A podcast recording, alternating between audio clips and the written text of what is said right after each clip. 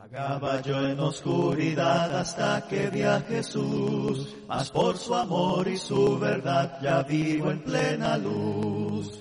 Gozo y luz hay en mi alma hoy, gozo y luz hay, ya que salvo soy, desde que a Jesús vi y a su lado fui. He sentido Buenas tardes, hermanos, amigos. Estamos en esta hora de la tarde bendecidos de poder estar con ustedes en un programa más de Defendamos Juntos la Esperanza, episodio número 11, donde estamos o vamos a considerar un tema muy importante con ustedes. Es tiempo de escuchar la palabra del Señor. Nuestro hermano Ernesto se ha preparado esta semana para traernos esta lección tan importante, episodio número 11, la bendición de la vida eterna, la esperanza de la vida eterna. Mi hermano Ernesto, el tiempo es totalmente suyo. Perfecto, hermano, muy bien. Tengan muy buenas noches todos los que se van conectando nuevamente. Mis hermanos, durante estos lunes, durante este programa que estamos llevando con respecto a Defendamos Juntos la Esperanza, normalmente, bueno, en nuestro enfoque hemos estado hablando mucho con respecto a esta palabra de la esperanza.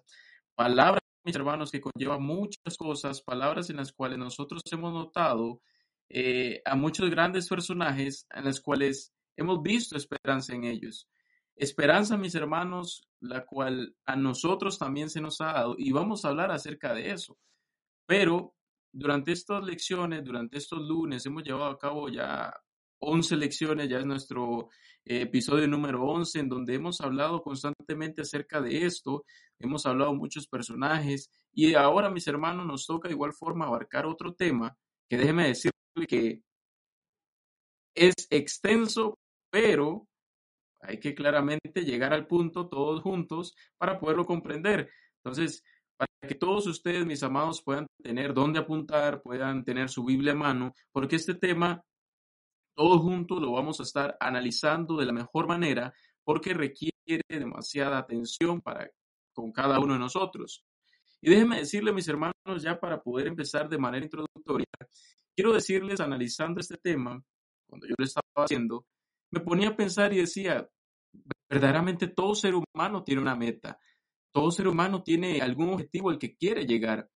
Todo ser humano queremos ver logrado algo, deseamos lograr algo y sin importar la situación, sin importar las dificultades que atravesamos, nos levantamos y decimos yo quiero lograrlo.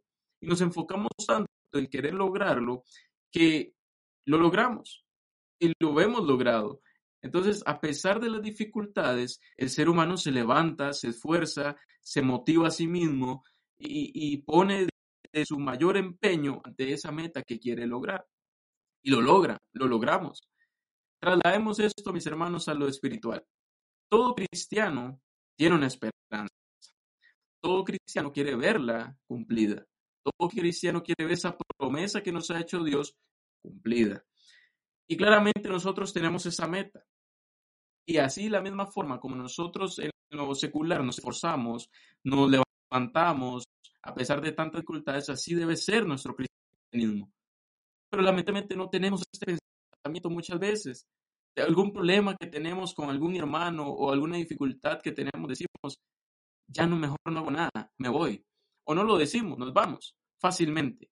Y esto lamentablemente es, hermanos, porque nuestra vista, nuestra mirada no está en esa esperanza.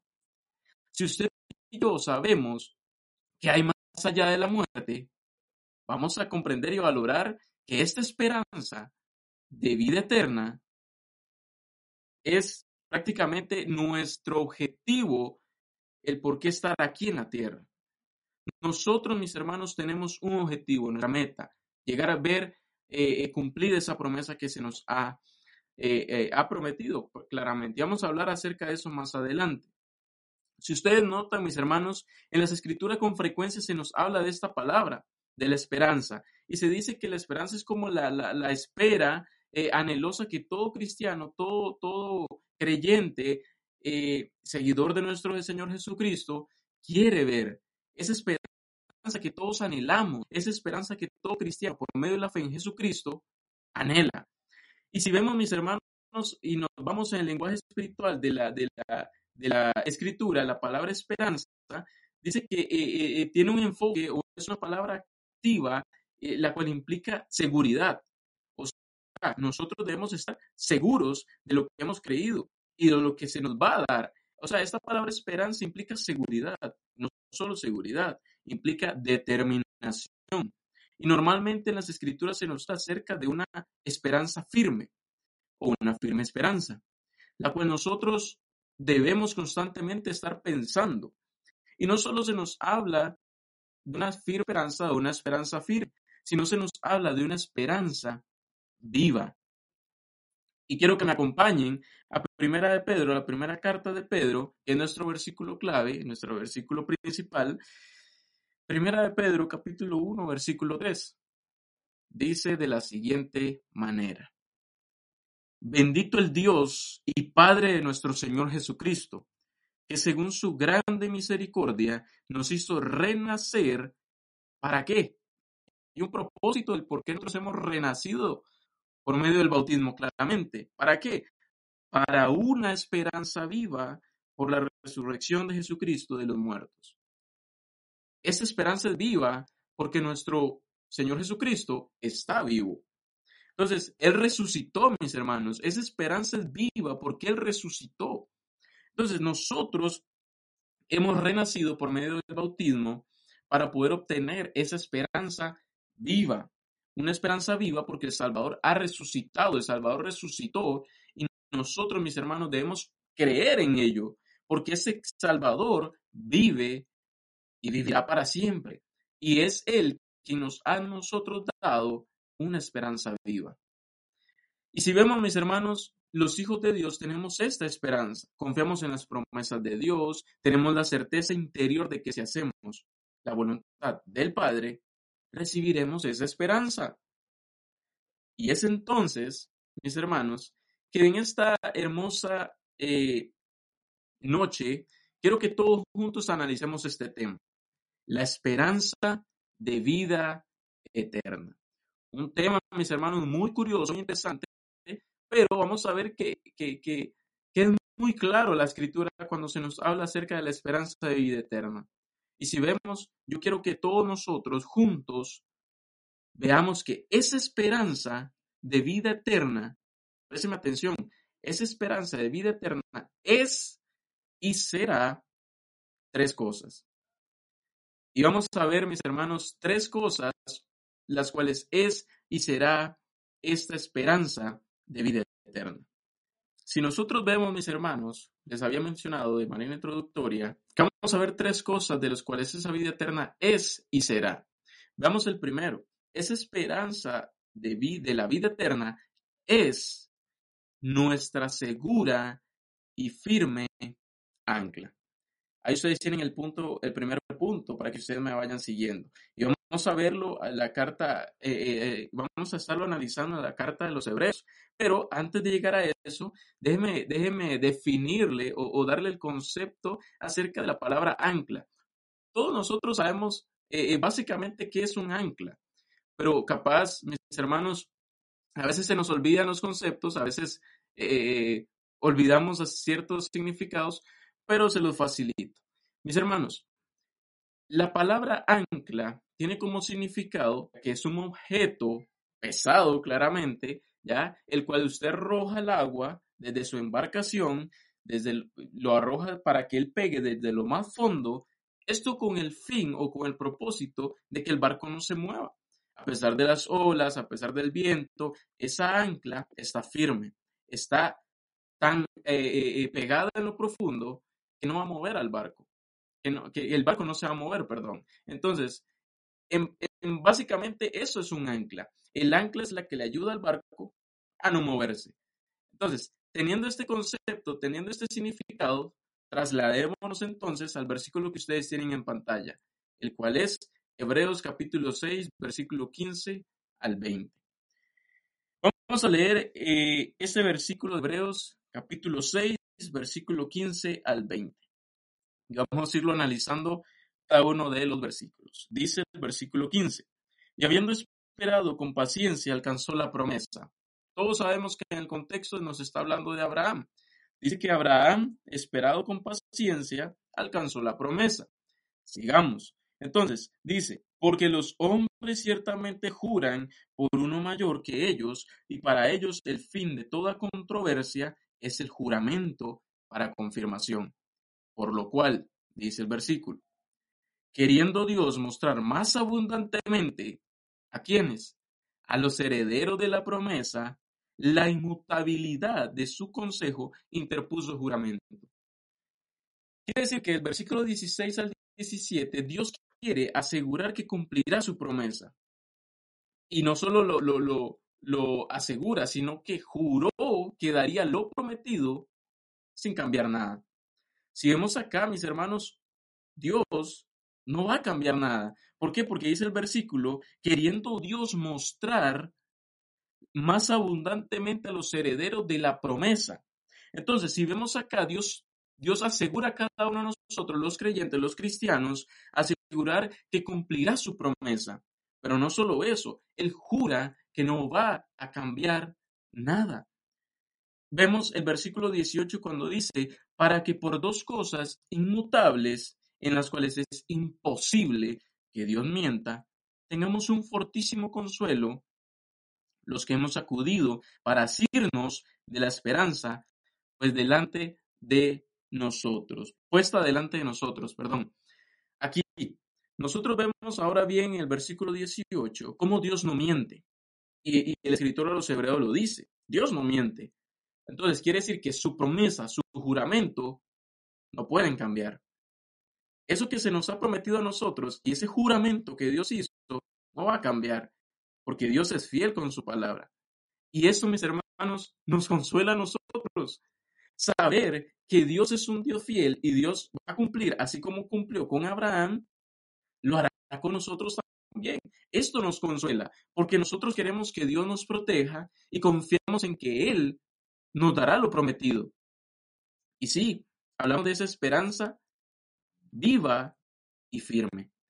Y si vemos, el escritor de los Hebreos hace la aclaración de cómo es esa esperanza. Versículo 19 dice, vamos a leer la última parte del versículo 18, dice, has acudido para asirnos de la esperanza puesta delante de nosotros, la cual, hablando de la esperanza, tenemos como segura y firme ancla del alma y que penetra hasta dentro del velo. Esta confianza o esta esperanza nos da la plena, la plena, mis hermanos, seguridad, eh, eh, porque dice el escritor de los hebreos, es que es como un ancla. ¿Y que era un ancla? El ancla se queda ahí. El ancla te permite no moverte. Quiere decir, mis hermanos, que así como el ancla de un barco que lo mantiene firme y quieto en el mismo lugar, esa esperanza está ahí para darnos a nosotros vida, para nosotros recibir esa esperanza. Entonces, esa esperanza siempre va a ser fiel ahí. Ahora, me gusta ese concepto del ancla porque es un poco más explícito del escritor de los hebreos. Porque si vemos nosotros, mis hermanos, vamos a pasar por momentos difíciles, momentos en nuestras vidas en los que nos vamos a sentir que nos vamos a rendir, entre comillas, pero debemos seguir. Y si vemos, así como un barco en una tormenta, necesitamos ayuda para permanecer estables. El, la esperanza, la esperanza viva, que es el ancla, nos permite a nosotros estar estables. ¿Por qué? Porque si nosotros ponemos nuestra vista, nuestra mirada a esa esperanza, nuestra alma, podríamos decir, nuestra, nuestra vida estará eh, fielmente o estará arraigada esa esperanza porque sabemos que la vamos a recibir. Y esa esperanza no nos va a permitir a nosotros movernos si nosotros estamos fielmente o, nuestra vista está en ello. Si vemos un barco, mis hermanos, tiene anclaje, ese anclaje que le ayuda a mantenerse firme. Y, y, pues no, podemos nosotros sentir el viento, podemos nosotros sentir las olas, pero al final no seremos movidos, todo y cuando nuestra vista está en esa esperanza. Si ya nosotros nos desviamos, esa esperanza no va a servir para nosotros si nos alejamos como ancla firme. Pero si nosotros estamos siempre haciendo la voluntad de Dios, esa esperanza está ahí fiel. Los que nosotros, lo que hacemos nosotros es ser infiel a eso fiel que Dios nos ha prometido. Entonces, y, es curioso, no somos los que nos alejamos de eso. Nosotros decimos, eh, ya no quiero seguir, pues mi hermano, el consejo de Dios es siga, porque si no, no vas a poder obtener eso que te ha prometido. Porque si vemos, Él no va a cambiar nada. Los que vamos a cambiar todo somos nosotros y no muertos. ¿ya? Es en vida que nosotros decidimos qué hacer si recibimos o no esta esperanza. No sé si tiene algún comentario, mi hermano Cristian, sino ya para ir avanzando con estos puntos. Claro, claro que sí, hermano. Eh, quisiera hacer eh, un pequeño comentario porque creo que el punto que está desarrollando el escritor a los hebreos acá es muy, muy importante.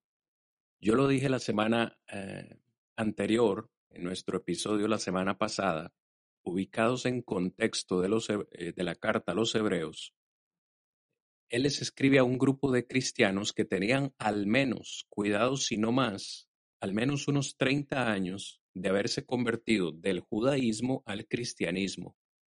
Y por alguna razón esos cristianos todavía de 30 años no estaban creciendo.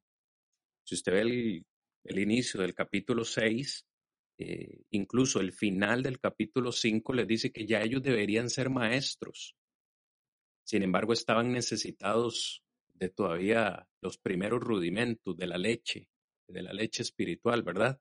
No estaban creciendo y no solamente no estaban creciendo, sino que ellos estaban considerando la idea de dejar el cristianismo, es decir, de dejar a Cristo para volverse al judaísmo, o sea, regresarse, para utilizar la palabra que usted está, nos está enfocando en esta noche, ellos querían moverse moverse de Cristo hacia el judaísmo. Y claro, toda la carta a los hebreos, él les presenta la idea de que Cristo es superior en, muchas, en muchos aspectos, es superior a los ángeles, es superior a Moisés, es superior al sumo sacerdote. Cristo es superior en todo. Entonces Él les escribe y les dice, ustedes no pueden dejar esta esperanza que una vez tuvieron. Versículo 11 capítulo 6, versículo 11.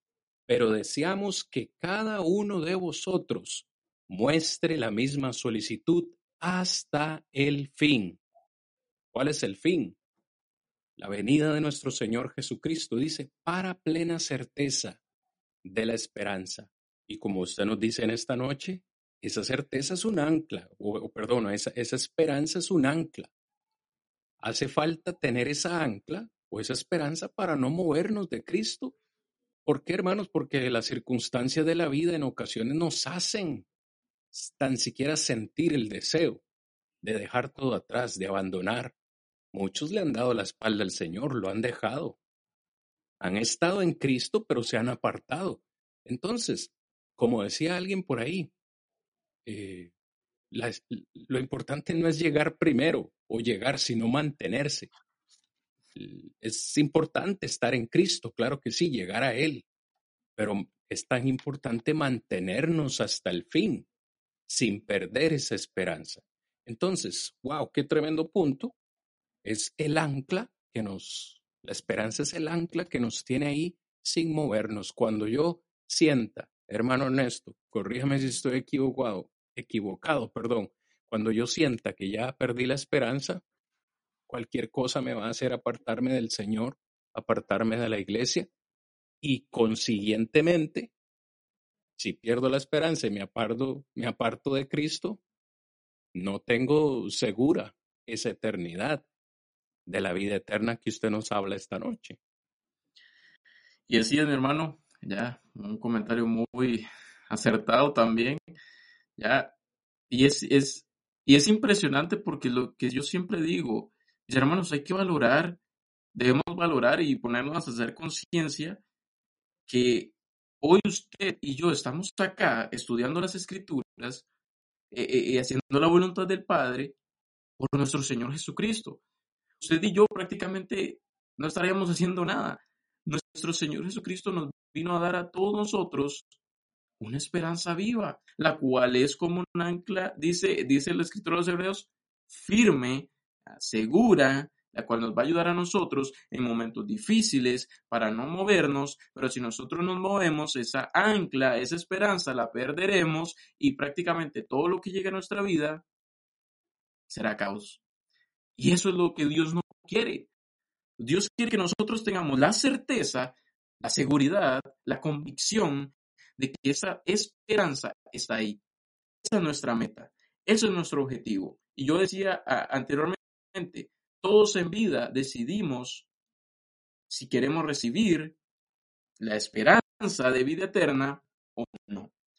Entonces, tenemos claro, mis hermanos, que esta esperanza es como un ancla firme, la cual nos ayudará en momentos difíciles, la cual nos ayudará eh, eh, ante cualquier adversidad, la cual estará ahí, la cual Dios prometió, la cual Dios juró y la no es mentira. No es un cuento, mis hermanos. No es eh, una hipérbole, una exageración que Dios está diciendo. No, esto es algo cierto. Eso es algo cierto. Recibimos una esperanza viva por nuestro Señor Jesucristo. Y esa esperanza es ahí, la cual Dios nos promete, la cual Dios nos ha jurado, y Él va a cumplir así como le, le cumplió a Abraham. Tengamos esa, esa, esa seguridad nosotros también. Avancemos, mis hermanos. Si nosotros vemos anteriormente de manera introductoria, yo les había comentado que veríamos tres puntos, ya, sobre qué es y qué será esa esperanza de vida eterna. Y vimos que primero, o primeramente, que es nuestra segura y firme ancla. Si nos podemos extendernos, eh, no, nos da el tiempo, pero el escritor de los hebreos es muy claro y nos dice, tengan por seguro esto, que así es la esperanza. Entonces, para no alargarnos más, tengamos ahora este concepto nosotros, mis hermanos, y guardémoslo en nuestro corazón, porque si nuestra mirada está en los hombres, nacemos. Si nuestra mirada está en el hermano Cristian y el hermano como ser humano cae, falla, que Dios no quiera, ¿ya? Este, que prácticamente todos nosotros vamos a ir con Él. No, no se trata de eso. Se trata que nuestra mirada esté en Cristo, que es nuestra esperanza viva, que Él, nos ha dado esa esperanza viva. E, es ahí donde nosotros estamos poniéndonos nuestros ojos. De hecho, si no soy mal, hermano Cristian, el escritor de los Hebreos nos hace entender sobre que nuestra mirada debe estar puesta en nuestro Señor Jesucristo. Entonces, fuera de ahí, mis hermanos, no debemos poner nuestra mirada en otras personas, solo en Cristo, quien nos ha dado esa esperanza viva. Tenemos la segura y firme ancla. Ahora, en segundo lugar, esa esperanza de vida eterna Veamos ahora el será. Será manifestada en la segunda venida de nuestro Señor Jesucristo. Todos mis hermanos tenemos entendido, todos nosotros tenemos la plena seguridad, la plena convicción que eso suceder. Es algo que también no se nos ha mentido, sino que es algo que sí o sí va a suceder. No sabemos cuándo, como lo habíamos mencionado durante las lecciones, no sabemos cuándo. Pero mis hermanos, si vemos, esa esperanza será manifestada en la segunda venida de nuestro Señor Jesucristo. No lo digo yo, si vemos eh, a, Pablo escribiendo a Tito, allá en el capítulo 2, si ustedes gustan, acompañen, que ahí tienen el versículo. Si vemos, mis hermanos, y nos trasladamos un poquito más para atrás, y nos vamos a Tito, capítulo 2, versículo 11 al 13, se nos habla acerca de esto. Dice de la siguiente manera, porque la gracia de Dios se ha manifestado para salvación. Siempre hay un propósito para salvación a todos los hombres. Dios, mis hermanos, ha mostrado su amor para con nosotros los hombres, hablando en general. Todos sabemos que habla en general, ¿ya? Dios ha mostrado su amor o cuánto nos ama a nosotros porque Él nos ha dado salvación. Él siempre ha tenido ese plan perfecto para con nosotros, el ser humano. Y nosotros, mis hermanos, hemos recibido salvación por medio de ese plan perfecto. Él nos ha amado tanto que nosotros debemos pensar también en esto. cuánto nos ha amado nuestro Dios, pues Él nos ha ofrecido la posibilidad de salvarnos del castigo que como seres humanos desobedientes merecemos. Pero mis hermanos, Dios dice, yo les quiero dar a ustedes la posibilidad de estar conmigo, porque yo no quiero que ustedes se pierdan. Él, mis hermanos, de, desde la eternidad ha tenido este plan perfecto para con el hombre. Envía a su Hijo, nos da este plan, lo obedecemos, y ahora nosotros esperamos esa segunda venida para ver esa esperanza eh, eh, cumplida.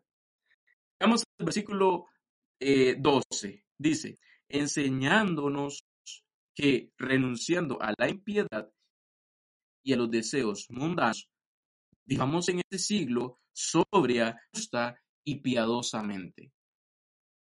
Ese amor que se nos habla en el versículo 11 nos enseña a alejarnos del mal, nos enseña que nosotros debemos ahora vivir piadosamente, debemos vivir como santos que somos, como, como santos nosotros ya nos hemos alejado del mal. Ahora nosotros no debemos buscar ese mal, de nos hemos alejado. Es algo muy lógico. el problema es que nosotros apartamos esto y ponemos nuestro pensamiento y nosotros comenzamos a acomodar y nos alejamos de esto y hacemos lo contrario a lo que nos, a lo que nos está hablando eh, Pablo acá al consejo a Tito, ¿ya? Entonces vemos que nos dice, enseñándonos que renunciando a la impiedad, ¿ya? Ya ustedes deben vivir piadosamente, pensar en esto y andar bien. Entonces dice, no desear lo malo de este mundo. Estamos en este mundo, pero debemos nosotros alejarnos de las actitudes, costumbres o acciones del, del, ser humano, el cual lamentablemente anda perdido porque no tiene o no quiere el conocimiento de la verdad, el cual quiere Dios que todos lleguen, como lo dijo Pablo a Timoteo. También nos enseña que en este mundo debemos ser honestos, fieles a Dios y pensar bien nosotros lo que hacemos versículo 13, dice, aguardando la esperanza venturada y la manifestación gloriosa de nuestro gran Dios y Salvador, Jesucristo. Nosotros, mis hermanos, así es como nos debemos conducir, a como en, en el 12 nos está hablando, así es como nosotros nos debemos conducir hasta ver, hasta el punto de la manifestación de nuestro Señor Jesucristo para así recibir esa esperanza viva. No, Cristian, no sé si tiene un comentario hasta este punto.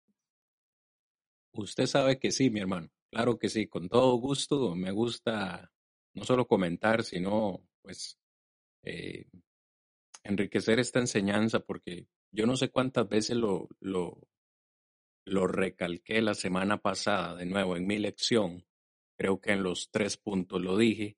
Y ahora que usted desarrolla el tema del día de hoy, lo vuelvo a ver. Y ese, y ese, ese punto es que Dios ya hizo su parte, pero a mí me corresponde hacer mi parte también. ¿A dónde lo veo yo? Usted nos dice en el verso 11, ya Dios nos mostró su gracia. No solo a nosotros, dice que la gracia de Dios es para salvación a todos los hombres, porque Dios quiere que toda la humanidad sea salva.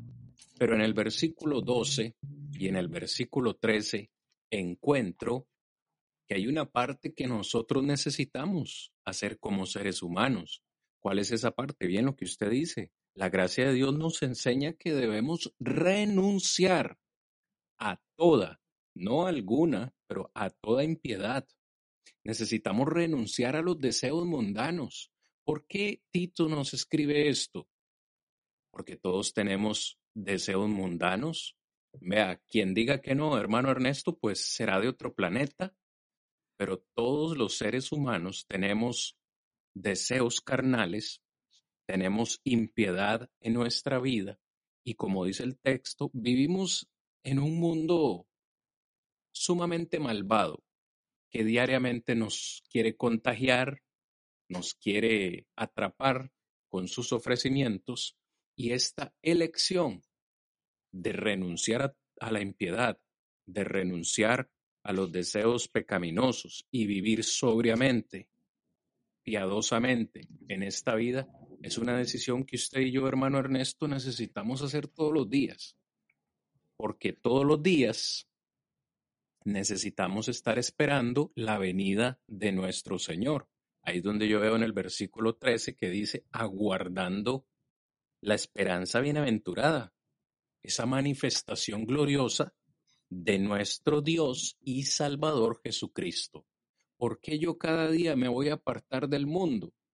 ¿Por qué yo cada día me voy a santificar? Porque yo sé que en cualquier momento viene mi Salvador, esa es mi esperanza. Aquellos que están entregados a la maldad y al pecado, sencillamente no están esperando al Señor.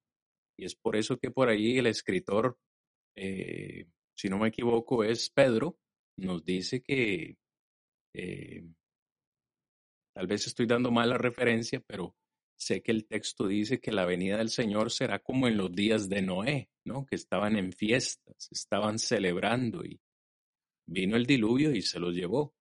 Así que, pues hermano, una vez más compruebo que hay una parte que el ser humano tiene que hacer y esa es apartarse de sus deseos carnales cada día. Y esto sí que no es fácil, porque el mismo Señor dijo, el espíritu está dispuesto, pero la carne es débil y hay que vencerla.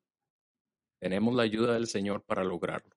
Y lo interesante acá, lo que me gusta que usted acaba de comentar, es que nosotros, el ser humano, también tenemos un gran trabajo. Y, y si nosotros nos trasladamos más allá, agarrando ese, ese comentario que usted nos acaba de, hacer mención, si nos vamos allá, capítulo 2, versículo 42, donde vemos que los primeros cristianos perseveraron. Qué curioso porque si vemos acá, nosotros sí, ya nos vamos. De hecho, tenemos una gran parte, por decirlo así, pero no todo queda ahí. No es que ya Ernesto se bautizó, ya Ernesto ya sí o recibieron que se aparte de la iglesia, aunque ande en el mundo. No, mis hermanos, dice el versículo 42 de Hechos capítulo 2, y perseveraban en la doctrina de los apóstoles, esa doctrina cual, la cual Jesucristo les vino a enseñar, la cual Él nos vino a enseñar a cada uno de nosotros, la cual nosotros tenemos en nuestras manos. Entonces, si vemos acá, nosotros tenemos un gran trabajo y es perseverar. La perseverancia conlleva amor, el amor conlleva ser fiel a Dios. Entonces, esa es la gran parte que nosotros debemos poner. Para el cristiano, perseverar con amor. Porque yo puedo ir a la iglesia y recibir la palabra, estar ahí sentado, no poner atención. Eso es otra cosa. Pero si usted hace con amor las cosas, escucha la palabra, canta, realiza los mandamientos, aparte de la iglesia durante la semana, nos cuidamos, es parte del perseverar y amar y poner de nuestra parte ahí también. Claro, hermano. Disculpe que lo interrumpa de esta forma, es que de nuevo nos gustaría incluir a los hermanos que nos honran con su presencia y con su asistencia esta, esta noche y nos dejan sus comentarios.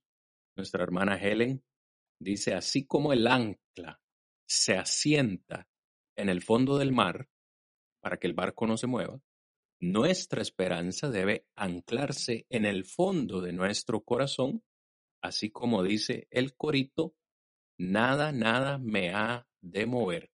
Qué acertado ese comentario. Ella también nos dice que la esperanza de este siglo, o el ancla, perdón, de este siglo, es, es precisamente la esperanza. Eh, gracias una vez más a los hermanos que nos escuchan en esta noche y también hacen sus, eh, sus comentarios. No podía dejar pasar estos comentarios porque una y otra vez, ¿verdad? Hacemos, hermano, eh, la solicitud que nos comenten y que hagan sus preguntas. Y por supuesto que aquí estamos viéndolas en vivo, esas preguntas, sus comentarios y les tomamos en cuenta. Ahora sí, mi hermano, disculpe la interrupción. No, claro, hermano, y más bien, déjeme decirle que esa interrupción, no, no podríamos decir interrupción, es una ayuda, porque si vemos ese comentario, a mí me dejó impresionado porque eh, eh, eh, el trasladarlo a lo espiritual y decir que esa esperanza, esa de estar en nuestro corazón, es magnífico. En realidad es un comentario que me acaba de impresionar y es un comentario que es tan acertado que es ahí donde nosotros debemos enfocarnos. Y, le agradezco a, nuestra hermana por ese comentario tan acertado porque es parte de mis hermanos y, y, me alegra que todos juntos vamos comprendiendo el punto, el objetivo de nuestro Dios en esta noche. Y, si vemos, mis hermanos, hablando ahora, todavía es ese punto. Claro, hermano, dígame. Disculpe, hermano, de nuevo, es que eh, estamos totalmente en vivo, como ya lo hemos dicho en varias ocasiones, y, los, los comentarios, las preguntas van saliendo y por supuesto no, no podemos dejarlos pasar. Por acá tenemos comentario pregunta al mismo tiempo. Dice nuestro hermano Mauricio Mora, hermano, yo puedo renunciar a la mayoría de las impiedades, pero por más que quiero, no puedo a toda. Me refiero a toda, me imagino que el hermano se refiere a toda impiedad. Él nos dice, ¿cuál es la receta para lograrlo? Es decir, él está haciendo una, una, un comentario confesión. Yo puedo hacer el intento, hermano Ernesto, de renunciar a la mayoría de las impiedades que hay en mi vida, pero por más que quiero, no puedo renunciar a todas. ¿Cuál es la receta para lograrlo? La receta ahí es Dios. Si nuestro enfoque está en Dios, Él será nuestra ayuda. ¿Por qué? Desglosemos esta, esta palabra que es Dios. Dios nos da la sabiduría. Dios nos da el temor hoy cuando nosotros lo busquemos. Dios nos ayuda constantemente a salir de las pruebas y tentaciones. Quiere decir que si nosotros nos arraigamos más a Dios, y no estoy diciendo que nuestro hermano no lo está, porque todos los días nosotros eh, eh, eh, caemos en ello. ¿ya? Esa sería mi respuesta o mi receta, mi hermano dice. Si usted tiene otra, pues bienvenida sea también. Entonces. Claro que sí, hermano. Mi enfoque otra vez, otra vez, perdón. Lo dije la semana anterior, esto no es mágico. Es decir, usted va a Gálatas capítulo 5 y Pablo habla de una lucha entre la carne y el espíritu. Es una lucha diaria. Ambos se oponen entre sí para que no hagamos lo que quisiere, dice. Es decir, es una lucha. Como tal hay que lidiarla. No estamos diciendo en este programa y nunca vamos a decir que es algo fácil. Claro que no es fácil, pero sí vamos a decir que no es imposible. ¿Por qué, mi hermano Ernesto? Porque Dios nunca nos va a pedir algo que no seamos capaces de hacer, ¿cierto que sí? Fiel es el Señor. Yo creo que es primera de Corintios 10, versículo 13, que dice, fiel es el Señor. Déjeme, lo busco no os ha sobrevenido ninguna tentación que no sea humana, pero fiel es Dios, que no nos dejará ser tentados más de lo que podéis resistir, sino que dará también, juntamente con la tentación, la salida, para que podáis soportar.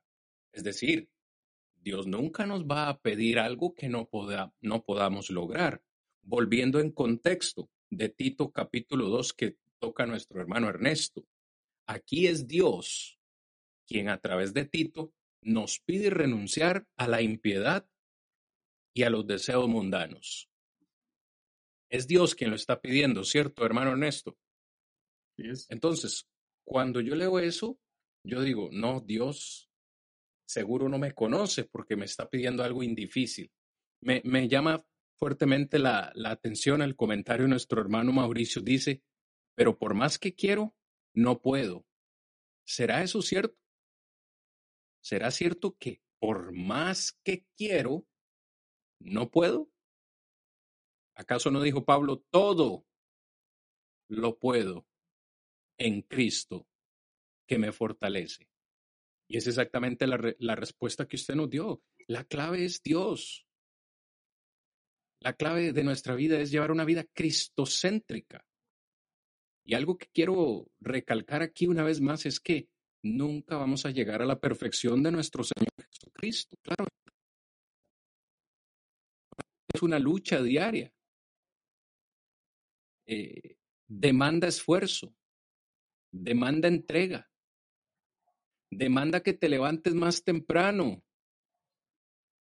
Porque ¿cómo venció nuestro Señor Jesucristo la, la tentación del enemigo?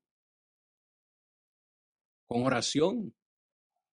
Hermano, si usted se levanta, hermano Ernesto, usted se levanta a las seis y usted quiere vencer la carnalidad en su vida, probablemente deba levantarse una hora antes, a las cinco, y dedicar más tiempo de oración, buscar más la presencia de Dios.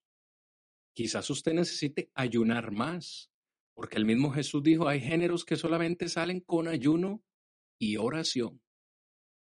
Pero ¿cómo pretendo yo vencer mi carnalidad, mi impiedad, mis deseos mundanos si yo nunca abro mi Biblia?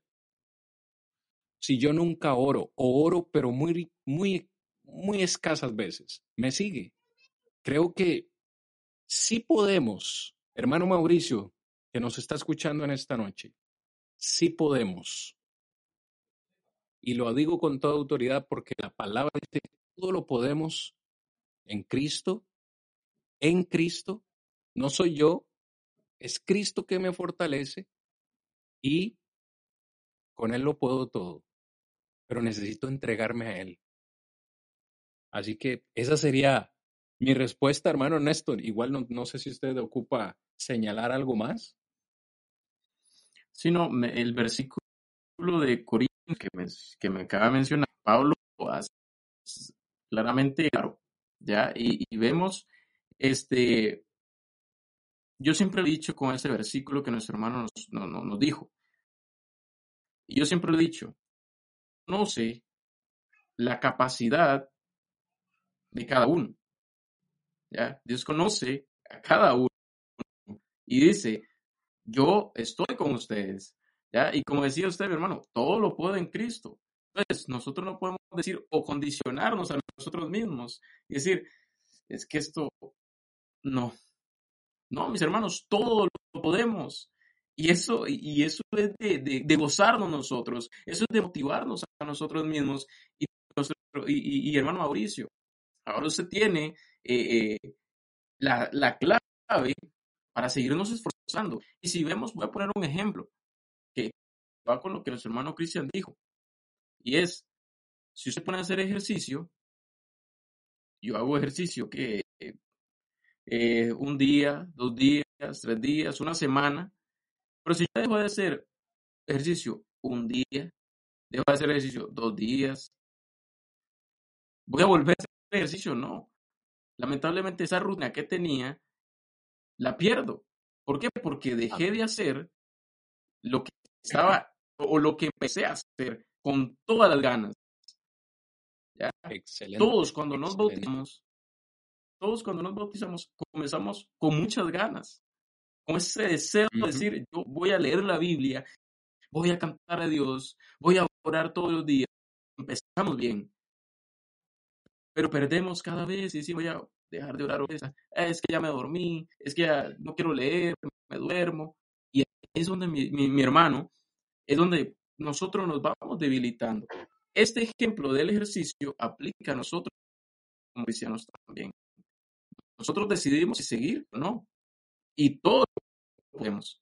Todo y cuando nosotros siempre busquemos mantenernos firmes a ello.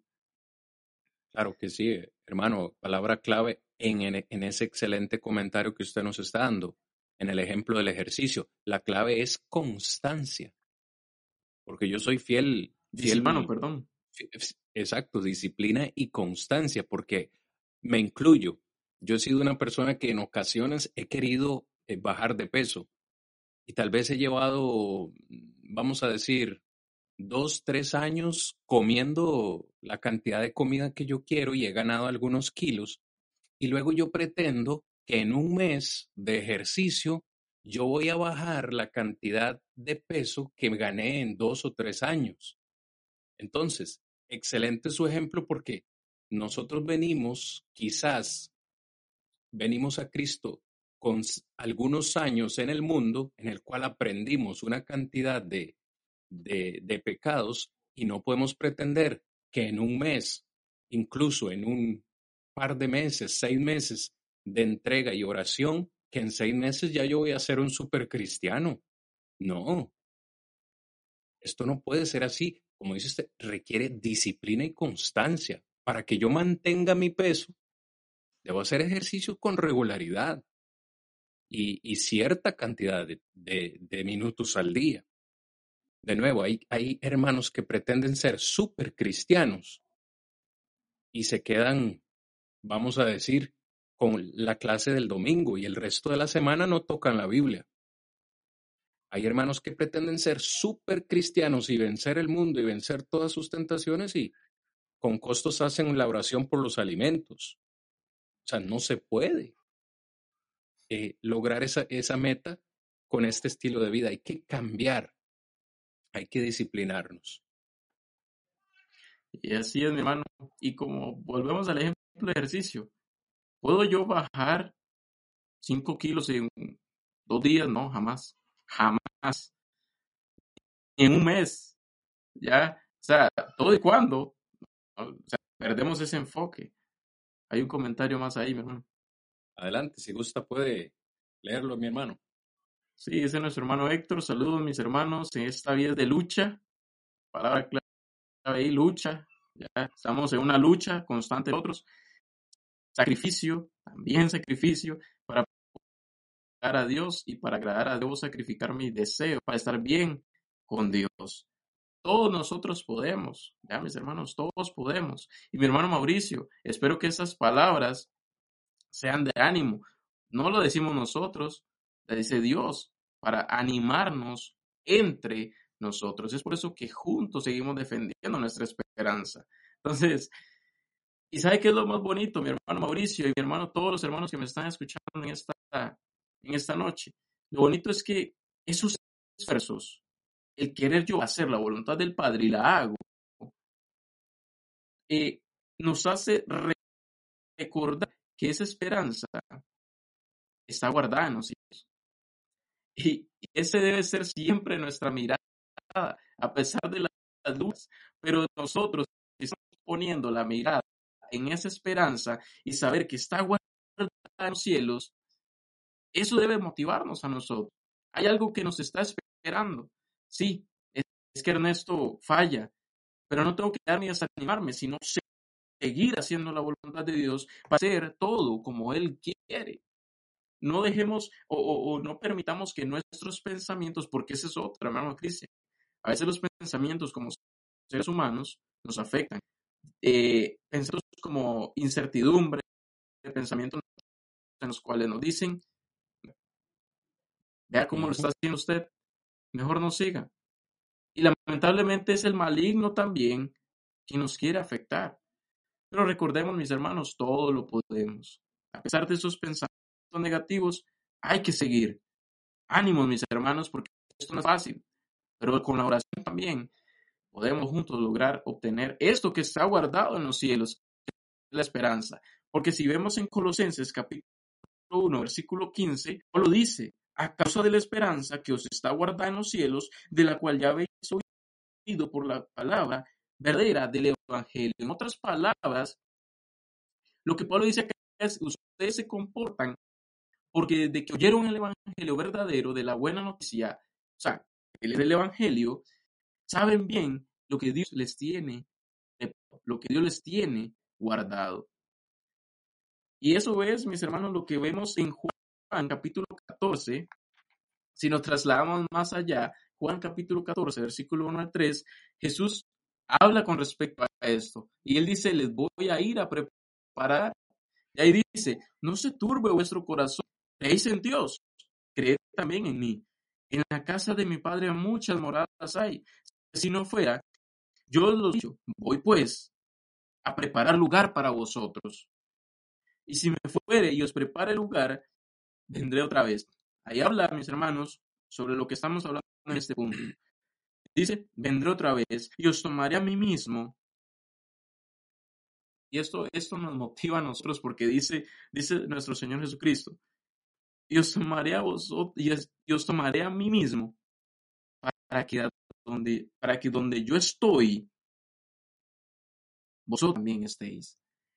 Jesús prometió que se nos prepararía un lugar en los cielos, ese descanso, esa eternidad. Y ese lugar tan hermoso que Jesús, eh, eh, que Jesús, que Jesús menciona, nosotros, mis hermanos, lo vamos a recibir. Y si mis hermanos, eh, Jesús anima a él para que, no se, para que no se sintieran solos y dijeran, ya se va, ¿y ahora qué vamos a hacer? Sino que les anima y dice, yo voy a venir otra vez. Y ahora esta vida lo que va a hacer es darles más vida a ustedes. Si ahorita en vida, en mí, yéndonos más allá, van a tener más vida allá, porque yo los voy a llevar conmigo a ese lugar que les he preparado.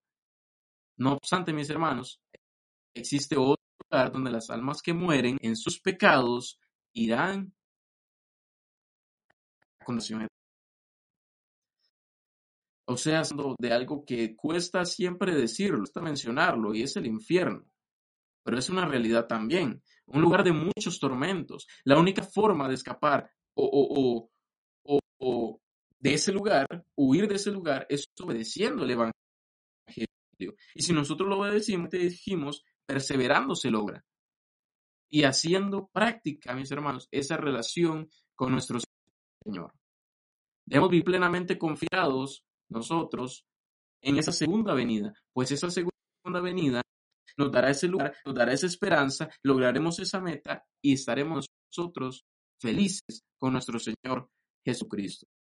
Esa venida, mis hermanos, nos, nos debe animar a nosotros. Es nuestro pensamiento cada día. Es por eso que nosotros debemos trabajar en nosotros. Para avanzar, mis hermanos, por tiempo se nos agota que lamentablemente hoy empezamos tarde, pero eso no nos detiene. Si vemos, mis hermanos, recapitulando, vamos a ver, la esperanza de vida eterna es y será tres cosas, lo dije en la introducción. En primer lugar, vimos que es nuestra segura y firme ancla del alma. Y segundo, será manifestada en la segunda venida de nuestro Señor. En tercer lugar, esa esperanza de vida eterna. Y eso es, es lo dejé es de último este punto, porque no, es que sea el menos importante, no, sino porque me gustó y me motivó bastante. Si vemos el tema es la esperanza de vida eterna. Y vemos nosotros, mis hermanos, en tercer lugar, que esta esperanza de vida eterna es la vida eterna. Es la vida eterna analizando yo el, mensaje mientras lo preparaba, desde el momento que yo pensé en este punto, el cual Dios le ayuda a uno, dije, wow, esto es increíble. Esa esperanza de vida eterna es la vida eterna. Y si vemos, mis hermanos, en Tito, de igual forma, trasladémonos a Tito. Y si leemos Tito capítulo 1, versículo 2, dice, en la esperanza de vida eterna, leamos el versículo 1, Pablo, siervo de Dios y apóstol de Jesucristo, conforme a la fe de los escogidos de Dios y el conocimiento, en la esperanza de la vida eterna, la cual Dios, dijimos anteriormente también, que no miente, prometió desde antes del principio de los siglos. Y si vemos, leemos también el capítulo 3, versículo 4 al 7, hace mención acerca de esto. Dice, pero cuando se manifestó la bondad de nuestro Salvador y su amor para con los hombres, nos salvó.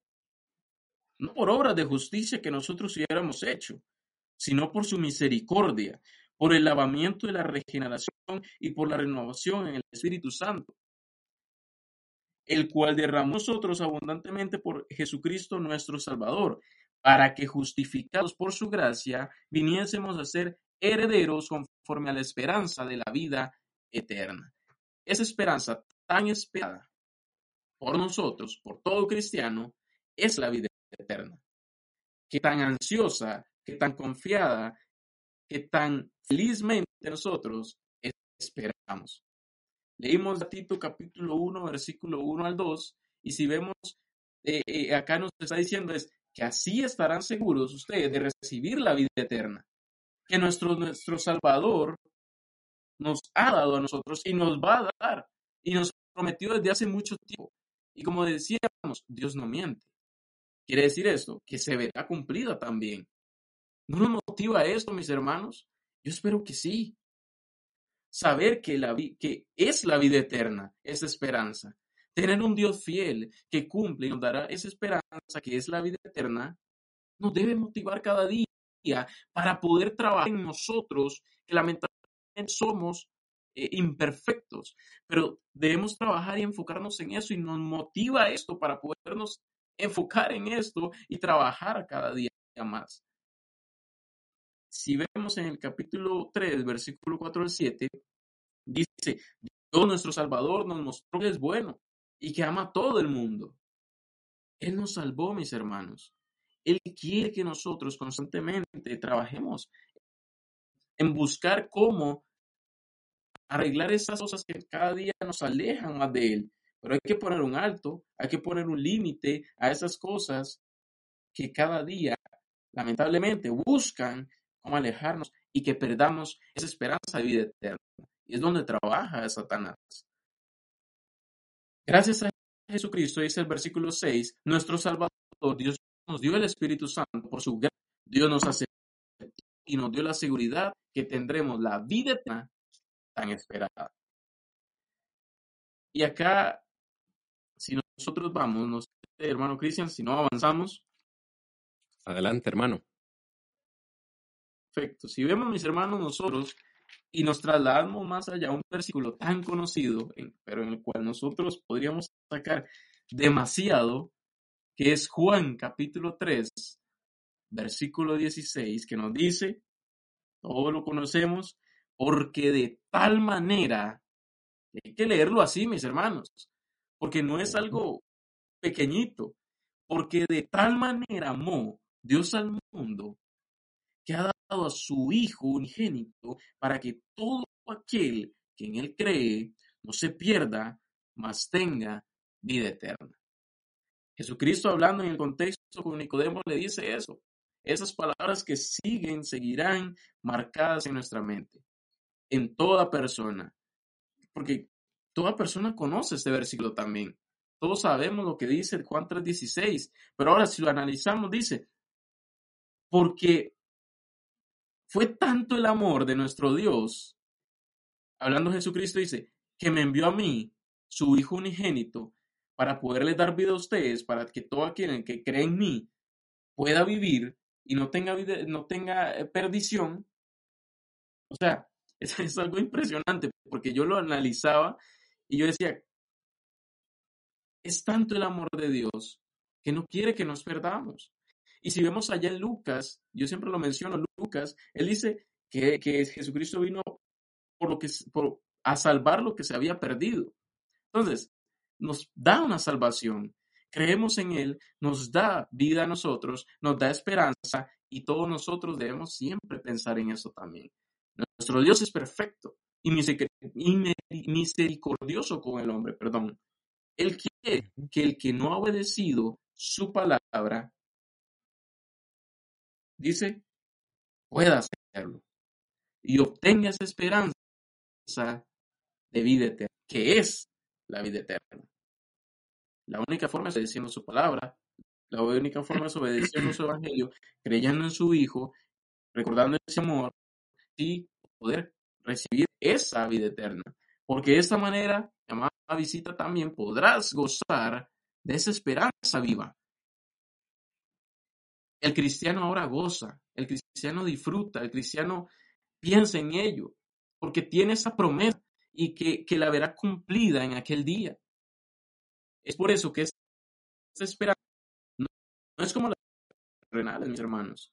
Las, la, esperanzas terrenales, vemos, se pierden, las esperanzas terrenales no son las esperanzas terrenales tienen un fin, pero no son como la esperanza eterna, la cual será cumplida, la cual es, la cual ya vimos que es como un ancla, la cual nos ayuda constantemente, la cual nos cada día nos motiva, es demasiado. Y en ello tenemos que pensar nosotros. La diferencia es que esta esperanza es la vida eterna. no es algo terrenal, es la vida eterna. No sé, mi hermano Cristian, si tiene algún comentario, si no, concluimos para poder cerrar este maravilloso tema, el cual nos ha dejado mucha enseñanza a cada uno de nosotros. Únicamente, hermanos, de manera muy breve, remarcar tres elementos que componen la, la gracia de Dios. En Tito capítulo 3, verso 4, la bondad y el amor de Dios. Y el tercer elemento en el verso 5, su misericordia. Es decir, la gracia de Dios consiste de amor, bondad y también de su misericordia. ¿Qué sería de nuestras vidas sin estos tres elementos? Sin ellos tres, no tendríamos vida eterna. Sin ellos tres, no tendríamos esperanza. Así es, mi hermano. Y así es. Pero bueno, mis hermanos, lamentablemente, para concluir, hemos hablado en esta hermosa noche acerca de la esperanza de la vida eterna, en el cual vimos que es y será tres cosas. Primero vimos que es nuestra segura y ancla, nuestra ancla, dice, es nuestra segura y firme ancla, perdón, la cual nos ayuda cada día a nosotros para esforzarnos, para motivarnos y para estar siempre nuestra vista en ello. En segundo lugar, vimos que será manifestada en la segunda venida de nuestro Señor Jesucristo, la cual, eh, eh, la cual nos motiva también porque no sabemos cuándo va a ser, pero nos motiva ahora a nosotros esforzarnos cada día porque no sabemos cuándo va a ser para poder recibir eso que se nos ha guardado en los cielos. A nosotros se nos ha guardado ese lugar, el cual Jesucristo va a venir y nos va a llevar con él también. Ese es, nuestra, es nuestro pensamiento también, mis hermanos, y eso es lo que creemos nosotros. Y en tercer lugar, esa esperanza de vida eterna es la vida eterna, la cual todos deseamos ver cumplida, y así va a ser. Todo y cuando tengamos en mente estos tres puntos y nos esforcemos cada día. Difícil, pero no imposible.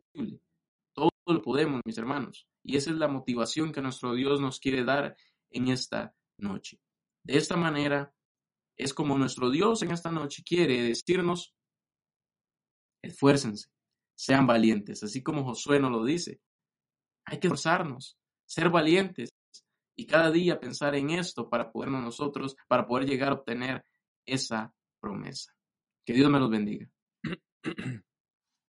Hermano Ernesto, muchísimas gracias por su meditación en esta noche. Ha sido una noche especial, ha sido una noche diferente eh, por temas de horario, por temas de tecnología, pero lo que no ha sido diferente y no ha cambiado para nada es la gran bendición que siempre tenemos de gozarnos en la palabra del Señor. Queremos ya terminar esta, esta, eh, este en vivo agradeciéndoles una vez más por su compañía e invitándoles para el próximo lunes, último episodio de esta primera temporada, El fin de la esperanza. Así que les esperamos, Dios mediante, el próximo lunes, 6 de la tarde. Hermano Ernesto. Simplemente decirles, mis hermanos, que Dios me los bendiga. Gracias nuevamente. Ya me imaginé ese buzón de, de notificaciones y eso es de bendición, mis hermanos. Les agradecemos infinitamente. Les esperamos la próxima semana con este gran tema de igual forma. Hasta la próxima semana, hermanos. Bendiciones en Cristo Jesús.